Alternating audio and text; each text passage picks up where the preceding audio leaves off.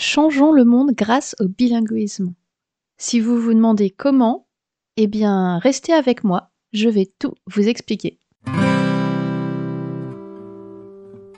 Bonjour, je suis Sophie, parisienne de naissance et melbournienne d'adoption.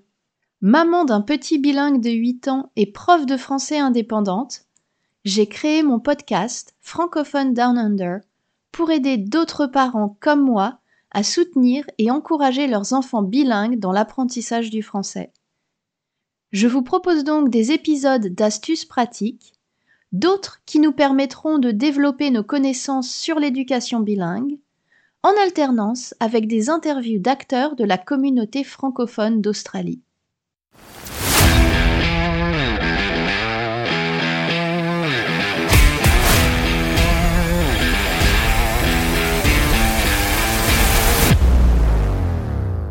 Bonjour et bienvenue dans l'épisode 8 de Francophone Down Under, le podcast pour les parents francophones en Australie et ailleurs qui souhaitent aider leurs enfants à cultiver la langue française. Dans cet épisode, je vais vous expliquer pourquoi je suis convaincue que le bilinguisme peut changer le monde. Mais avant de commencer, je tiens à vous remercier de m'accueillir dans vos oreilles encore une fois.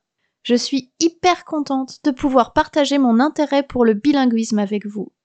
J'aimerais beaucoup échanger avec mes auditeurs. Alors, si vous aimez ce que je vous propose, si vous n'aimez pas ce que je vous propose, si vous voulez discuter, poser des questions, si vous avez des idées de thèmes pour un prochain épisode, des sujets que vous voudriez que j'aborde, eh bien, rejoignez-moi sur Instagram ou sur Facebook. Bien entendu, tous les liens vont être dans la description de l'épisode. Et venez me faire un petit coucou. Ça me ferait extrêmement plaisir. Alors, ce matin, j'enregistre euh, l'épisode avec ma fenêtre ouverte parce que c'est une extrêmement belle journée de printemps le ciel est bleu. Cet après-midi, il devrait faire presque 29 degrés. Euh, c'est pour ça que vous entendez les oiseaux, les tourterelles dans l'arrière-plan. C'est le bruit que j'entends euh, de mon bureau et c'est le bruit qui m'accompagne euh, toute la journée en général. Bon, on attaque. Plus j'avance dans mon parcours de maman d'un petit bilingue, plus je m'instruis sur le sujet du bilinguisme, plus j'apprends sur l'éducation bilingue, et plus je deviens convaincue que le bilinguisme peut changer le monde. Alors, ça paraît un peu extrême peut-être comme ça, mais je vais vous expliquer. Tout d'abord, être bilingue, on en a parlé la semaine dernière, c'est pas seulement savoir parler, lire ou écrire dans plus d'une langue. Et c'est pas juste la capacité à changer de mots euh, et de grammaire en fonction des personnes avec qui on interagit, en fonction des circonstances. Être bilingue, c'est bien plus que ça. Parce qu'une langue, c'est beaucoup plus que des mots et une grammaire qui vont avec. Une langue, c'est le reflet de la communauté qui la parle. C'est la porte d'entrée dans une culture spécifique, une manière spéciale d'interpréter le monde qui nous entoure. Et c'est pour ça, par exemple, qu'on ne peut pas traduire littéralement d'une langue à une autre. On doit parfois prendre des chemins détournés pour exprimer la même chose. Je vous donne un exemple, en rapport avec l'éducation d'ailleurs. Les enfants, quand ils ne sont pas sages en français, ils font des bêtises. En anglais, on n'a pas vraiment ce mot de faire des bêtises. En anglais, on va dire to be naughty. To be, c'est être. C'est donc la référence à ce qu'on est intrinsèquement. Donc, un enfant qui fait des bêtises, en anglais, il est, on lui dit qu'il est intrinsèquement mauvais. En français, il fait des bêtises. Ses actions sont mauvaises. Mais lui-même n'est pas nécessairement mauvais. Lui-même n'est pas mauvais, en fait. Ça lui donne une possibilité de réfléchir sur ses actions et de changer la façon dont il agit, dont il se comporte. Vous voyez comme le langage peut influencer la façon dont on voit le monde? Je vous donne un exemple de plus. En anglais, on a le mot expensive et le mot cheap. Bon, en français, expensive, d'accord, cher. Mais on n'a pas de mot pour cheap. On a des expressions. On peut dire bon marché, mais j'ai jamais entendu personne l'utiliser en vrai d'ailleurs. C'est seulement dans les manuels de français langue étrangère. Et on peut dire aussi pas cher. Mais c'est pas un seul mot. C'est plutôt l'opposition avec cher. Je sais pas vraiment ce que ça traduit sur la langue française et donc sur la culture française, mais on n'a pas de mot pour cheap. Bref, vous avez compris, une langue représente un filtre pour interpréter le monde qui nous entoure. Et chaque langue représente un filtre différent. Donc, quand on est bilingue, on peut voir le monde à travers deux filtres, on a deux filtres à sa disposition. Quand on est multilingue, on a multi-filtres à sa disposition. Et c'est exactement pour ça que j'ai la conviction que le bilinguisme peut changer le monde. L'apprentissage des langues et le bilinguisme sont des phénomènes qui sont de plus en plus étudiés et qui bénéficient de l'apport de nombreuses disciplines aujourd'hui, en particulier les neurosciences, la psychologie, la linguistique. Et grâce à cela, on a pu mettre en lumière de nombreux bénéfices associés au bilinguisme en général, mais aussi et principalement au bilinguisme chez l'enfant. Je vais vous citer trois grandes catégories de bénéfices euh, qui sont liés à la maîtrise de deux langues ou plus. Un des premiers bénéfices, c'est un accroissement des capacités cognitives. C'est-à-dire que le fait de connaître et maîtriser plus d'une langue modifie l'architecture du cerveau. Je ne vais pas rentrer dans les détails ici parce que je suis pas neurologue et c'est un petit peu compliqué, mais on sait que les personnes qui parlent plus d'une langue ont des connexions un peu différentes dans leur cerveau. Et un des bénéfices de cette transformation, de cet accroissement des capacités cognitives, c'est une capacité accrue à hiérarchiser les informations. C'est ce qu'on appelle la capacité d'attention sélective. C'est-à-dire que c'est une capacité à sélectionner les informations importantes ou pertinentes et à ignorer les informations secondaires. Donc, c'est une compétence qui peut s'avérer assez utile. Et on pense même que le bilinguisme peut retarder le déclin des fonctions cérébrales et ralentir le développement de certaines pathologies, du type la maladie d'Alzheimer. Mais les études n'en sont qu'à leur début.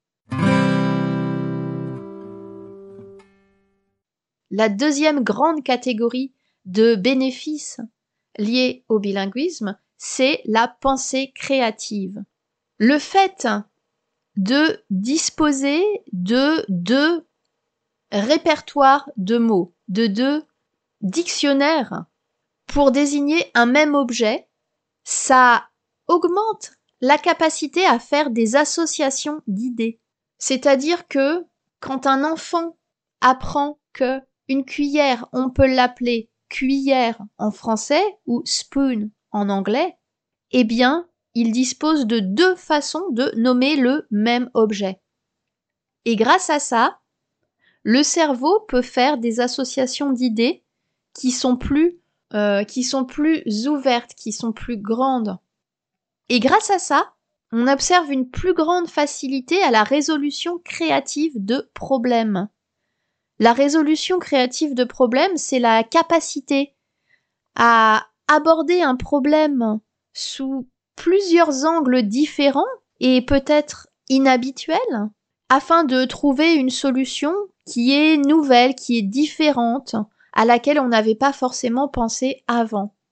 Cette capacité à résoudre les problèmes de manière créative, c'est une compétence qui est très demandée, très importante, notamment en sciences, et qui a toute son importance dans les problèmes de préservation de l'environnement. Parce que ça apporte une capacité à regarder les problèmes et à les mettre en relation avec des solutions auxquelles on n'aurait pas nécessairement pensé, peut-être à partir de disciplines auxquelles on n'aurait pas pensé pour résoudre les problèmes. C'est une des grandes raisons pour lesquelles je pense que le bilinguisme peut changer le monde. Parce qu'on a besoin de plus en plus de personnes qui peuvent résoudre ces problèmes-là et ça devient extrêmement urgent. La troisième grande catégorie des bénéfices du bilinguisme, c'est l'ouverture culturelle, l'empathie et la tolérance.